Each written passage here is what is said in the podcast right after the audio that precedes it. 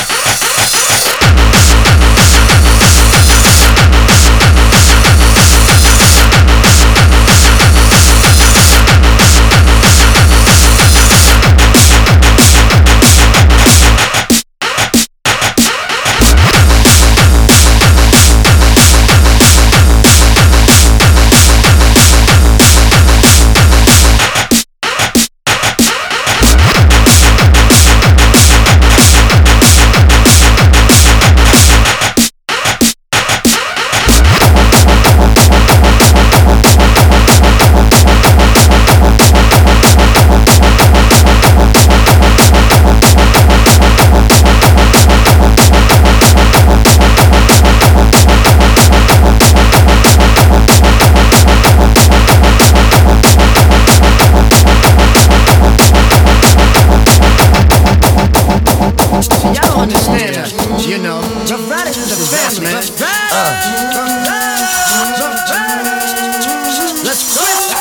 is the darkest shit, sparkest shit, hitting with the hardest shit. Cause before we started shit, with kids I knew my fucking friends all turned against me. Said fuck it, bought me a dog. Ever since me and my dog has been like this, he got my back, I got his. Scheming on mad niggas, that's how we do biz. It's about time to start another robbery spree. To do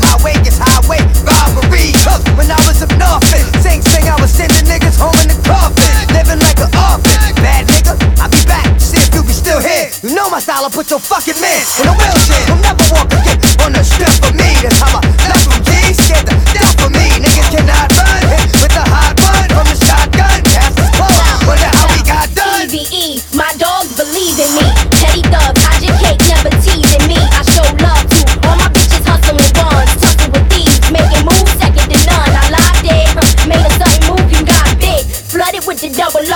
street shit. The blonde head bandit, you got guns handed. Turn my face when I bust the cannon, cause I done wear some block. Ass dragging for fire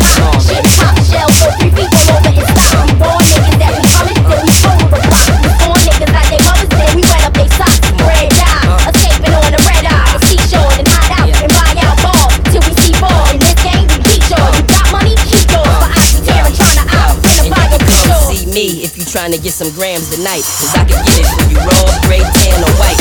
Fuck rap, yo, I'd rather be planning a flight somewhere hot on the wave running, tanning with dice, blowing the haze while all of them giving me brains. One at a time, y'all start from the front of the line. Everybody wanna contact me and get with me and still end up being mad cause I charge 50. And as for you, sucker, you can keep